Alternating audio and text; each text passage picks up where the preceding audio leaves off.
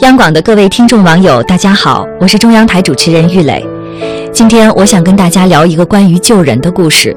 前不久，广西南宁市一位女主播姚玉开车路过隧道时，看到了一位电动车主浑身是血，受伤倒地。同行的恰好有一位医生朋友，两个人一边抓紧时间检查救人，一边拨打幺二零等待急救车。结果令人意想不到的是，等到的不仅有救护车，却还有这位受伤男子的诬陷。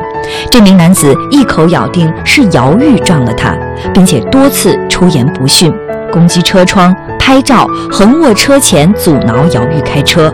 幸亏有行车记录仪还了他清白。所以，想问问听众朋友、网友朋友，如果是您遇到这样的事儿，您会怎么做呢？从此就放弃了，不再积极救人了吗？的确，受伤男子这种以怨报德的行为真令人寒心。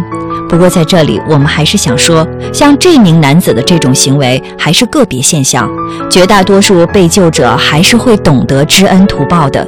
因此，我们不能因为一两个救人官司而强化“好心不得好报”的负面预期，放大社会道德滑坡。我们的社会还是应该倡导仗义助人、扶危济困的。你看，女主播姚玉虽然觉得自己很委屈，但她还是表示，以后如果在路上再遇到这样的事情，该救还是要救，毕竟这只是小部分人的行为。为姚玉的这个举动点个赞，让我们大家也一起来助人为乐，这个社会才会更加的美好。您说呢？好了，今天我们就说到这里，祝大家晚安。